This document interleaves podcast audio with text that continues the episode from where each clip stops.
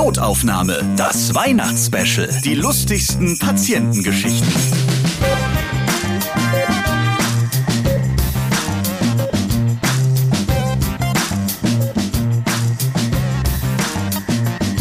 Ho, ho, ho und herzlich willkommen zu diesem Weihnachtsspecial. Ich bin Ralf Potzus und ich wünsche euch fröhliche Weihnachten.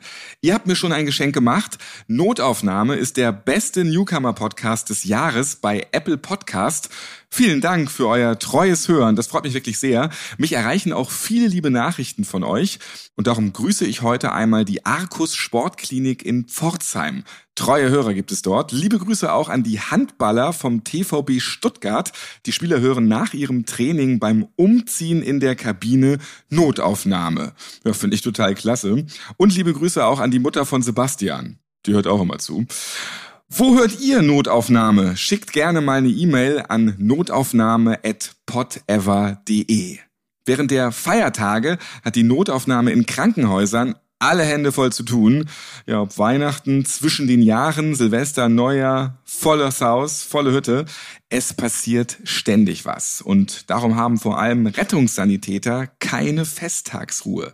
Statt gemütliches Geschenkekuscheln gibt es Überstunden im Noteinsatz. Jörg Niesen ist seit 22 Jahren Rettungssanitäter und hatte in der Zeit wie oft an Weihnachten mal frei? Ich würde die Frage andersrum stellen, da ist die Zahl einfach kleiner. ich habe es nie gezählt, aber mindestens an einem Feiertag ist man im Rennen. Mhm. Ja, also ich habe keine Kinder, bin nicht verheiratet, lebe glücklich mit einer Partnerin und meinem Hund, aber das zählt in dem Moment nicht, wenn man keine schulpflichtigen Kinder hat. Dann wird man an mindestens einem der Feiertage im Rennen sein. Das heißt, jedes Jahr ist irgendwie Weihnachten an einem anderen Tag zu einer anderen Zeit. Ihr richtet euch nach dem Dienstplan. Meine Mutter legt größten Wert darauf, dass ich am ersten Weihnachtstag erscheine. Das äh, wird aber mit Regelmäßigkeit äh, enttäuscht. Ja, und die, die nächste Hürde ist dann Silvester. Da spielt man quasi Ping-Pong. Wer Weihnachten Dienst hat, hat Silvester frei und umgekehrt, äh, wobei auch da keine feste Regel drin ist. Hallo Jörg. Hallo Ralf. Schön, dass ich bei dir sein darf. Wir sind in Erkelenz in NRW, fast schon in den Niederlanden. Da kann man hinspucken, glaube ich. Wie viele Meter sind das? Ja, Luftlinie sind es, glaube ich, keine fünf Kilometer. Welche Ortsnamen gibt es denn hier noch in der Nähe, von denen ich vorher auch noch nie was gehört habe? Kreis Heinsberg, der westlichste Kreis der Republik, mhm. Heinsberg als Stadt. Ja. Geilenkirchen hast das du vielleicht schon mal gehört, schon, ja, das ja, kenne ich, ja. Relativ bekannt durch eine, durch eine Airbase der NATO, mhm. die dort stationiert ist. Was gibt's noch so für Ortsnamen? Ach, Schwanenberg, Haaren, Waldfeucht, mein Gott. Äh, Waldfeucht finde ich auch sehr schön. Ja, ja ist, äh, die Gemeinde, in der ich aufgewachsen bin tatsächlich. Ja. Ist halt Wald und ist nass. Ne? Ja, also, das ist das Waldfeucht. Fürchterliche Logik. Wird immer ganz praktisch benannt, alles, was so irgendwo weiter draußen ist, so an Orten, was es da gibt. Wir sind hier in der Provinz, ja. Neben deinen zahlreichen Rettungseinsätzen schreibst du auch Bücher zu deinem Beruf. Du hast ja auch wirklich schon sehr viel erlebt. Dein neuestes Buch heißt Rettungsgasse ist kein Straßenname. Gibt es tatsächlich immer noch Autofahrer, die zu blöde sind, im Stau keine Rettungsgasse zu bilden? Ja, und ich denke, dass wir da noch, noch sehr viel Arbeit vor uns haben, bis das wirklich zu, zu 100 Prozent klappt. Wobei ich auch sagen muss, mein subjektiver Eindruck ist, dass es besser wird. Ja, also es die, steht jetzt ja auch an jeder Autobahnbrücke so ein Banner mittlerweile. Eben, also die, die Kampagnen zeigen, glaube ich, inzwischen durchaus hier und da Wirkung, aber wir sind noch lange nicht da, wo wir hin wollen. Wir reden heute über eine Familienweihnachtsfeier, die mit prügelnden Verwandten vollkommen eskaliert. Ein brennender Weihnachtsbaum zerstört nicht nur die besinnliche Stimmung im Wohnzimmer, und die Notaufnahme wird Weihnachten kreativ geschmückt.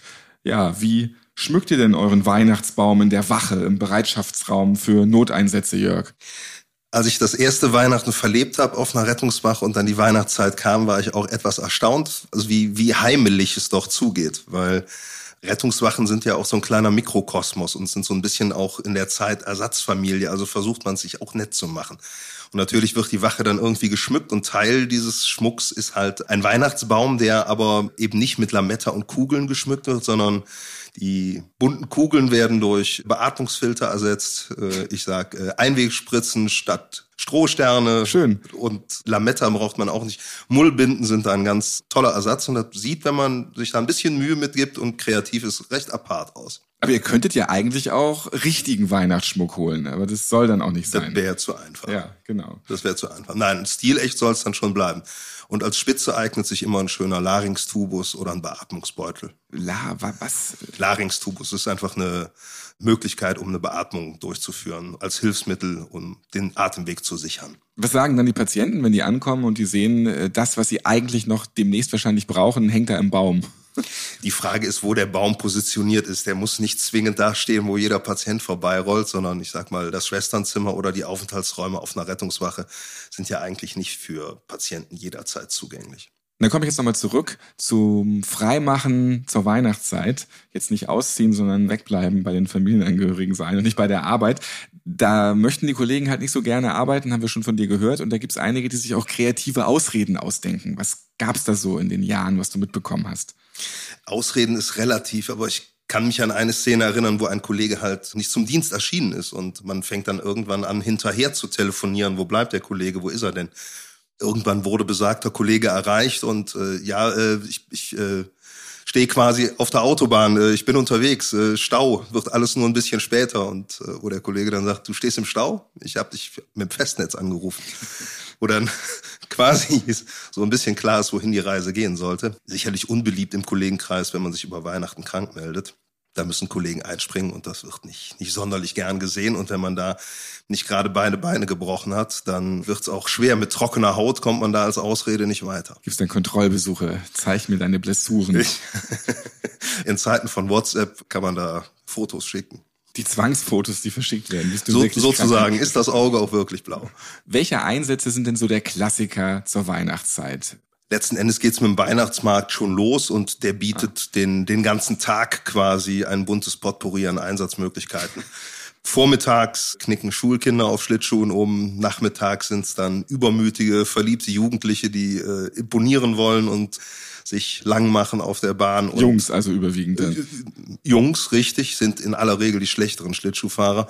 Und in den Abendstunden sind es dann die glühweingeschwängerten Schlittschuhlegastheniker, die in die Bande prallen und sich die Rippen brechen, das Kreuzbein und äh, dann aufwendig von der Schlittschuhbahn geholt werden müssen. Denn ich gebe gern zu, der liebe Gott hätte mir Kufen gegeben, wenn ich darauf gehören würde. Und auch ich fühle mich da nicht wohl, wenn ich die Leute dann quasi von der Bahn holen muss selber ständig in Gefahr, mich äh, auf die Nase zu legen. Dann gibt es natürlich Weihnachten, die brennenden Weihnachtsbäume. Das passiert auch immer wieder. Ich muss gestehen, meine Familie hat das früher schon immer so gemacht und ich stehe ja auch immer auf echte Kerzen am Weihnachtsbaum. Aber es ist schon ein Risikofaktor. Also ihr seid dann die löbliche Ausnahme. Die meisten Menschen gehen tatsächlich zu Lichterketten und LED über. Und echte Kerzen findet man nur noch sehr selten ich bin ja nicht nur Notfallsanitäter, sondern tatsächlich auch Feuerwehrmann. Und in der Funktion kann ich mich an fast lustigen Einsatz erinnern im letzten Jahr, wo tatsächlich dann nochmal echte Kerzen Auslöser dafür waren, dass erst der Tannenbaum, dann die Vorhänge, dann die Couchgarnitur und irgendwann das mehr oder weniger gesamte Wohnzimmer dem Feuer zum Opfer gefallen ist. Das geht rasant schnell. Ne? Das geht in Minuten. So ein Tannenbaum hat jede Menge ätherische Öle, die wunderbar brennen und da ist richtig Energie und Zunder drin. Und nachdem wir letzten Endes fertig waren und der Brand gelöscht war, das Tannenbaumgerippe nach draußen äh, verbracht war, ist man nochmal mit der Bewohnerin durch ihre Brandwohnung gegangen. Das Wohnzimmer war sicherlich nicht mehr bewohnbar, aber andere Teile der Wohnung schon. Das war alles kaputt.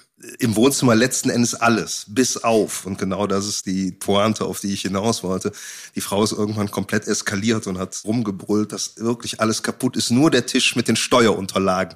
Der würde noch da stehen und was hätte weg sein können, wäre noch heile, aber das, was hätte bleiben sollen. Also er hat wunderbar gezetert und sich aufgeregt. Ich gönne natürlich niemanden einen Schaden beim Feuer und auch nicht die damit verbundenen Verluste materiell und immateriell, aber dass sie dann auf die Steuerunterlagen eingegangen ist, hat uns schon ein wenig amüsiert. Und dann gibt's ja auch zu Weihnachten, wenn die Familie zusammenkommt, besinnlich, beschaulich, krasse Familienstreitereien. Ja, man kennt das im Kleinen, dass man sich mit der Mutter irgendwie streitet oder der Großonkel wieder nervt mit irgendetwas oder Schwiegereltern oder äh, es gibt halt einfach Streitigkeiten. Da hockt die Familie jetzt zusammen auf einem Fleck, vielleicht sogar über Tage. Und bei dir ist eine Familienweihnachtsfeier aber so dermaßen eskaliert, wie man sich das kaum vorstellen kann.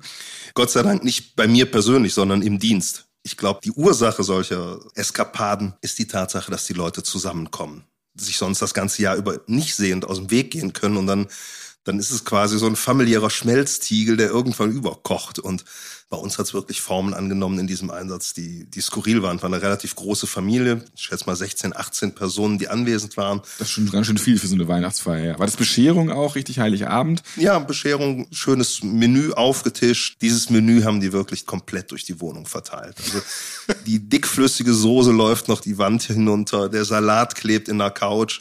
Die Sauce Bernays klebt in der Hose und im Kostümchen von der Blondine, schreiende Kinder, geknatsche, Gezeter, Schnittwunden, Platzwunden, blaue Augen. Die haben sich wirklich da den kleinen Krieg gegeben. Und die Szene, die ich nicht vergessen werde, ist so ein baumelnder Kristalllüster aus Porzellan, der da halb zerbrochen noch so die letzten Schwingbewegungen vollzieht.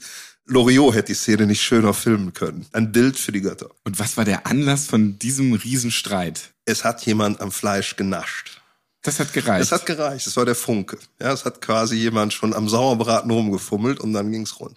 Okay, aber dann haben alle gleich kollektiv auf den Nascher eingeprügelt oder weil da haben sich ja alle offensichtlich Nein, derbe Ich, ich, glaube, in so einer Familie gibt's ja auch Fronten. Ja, ja war ich nicht, doch, habe ich nicht. Ja. Und der nächste, du hast damals auch. Und, und Onkel Ude wollte halt, ich eh immer schon mal vertrimmen. Halt doch den Mund. Ich sag nur Ibiza 2010, noch ein Wort. Ja, der blöde Dia-Vortrag 1984.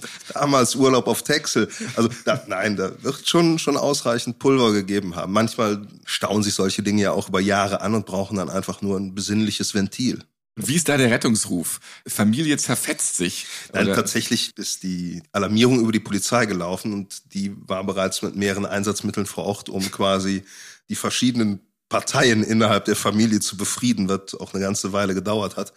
Ich glaube, die Polizei war mit drei oder vier Einsatzmitteln da und am Ende hat es auch drei Rettungswagen gebraucht, um die Leute, die verletzt waren, abzutransportieren. Man muss halt da noch ein bisschen sensibel sein. Man kann ja nicht alle drei ins gleiche Krankenhaus fahren, wenn sie zu unterschiedlichen, sage ich mal, Konfliktparteien gehören.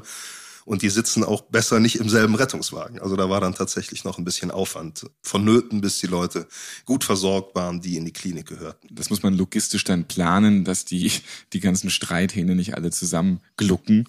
Man muss sich kurz überlegen, welche Krankenhäuser stehen zur Verfügung und wie verteilt man denn die Verletzten.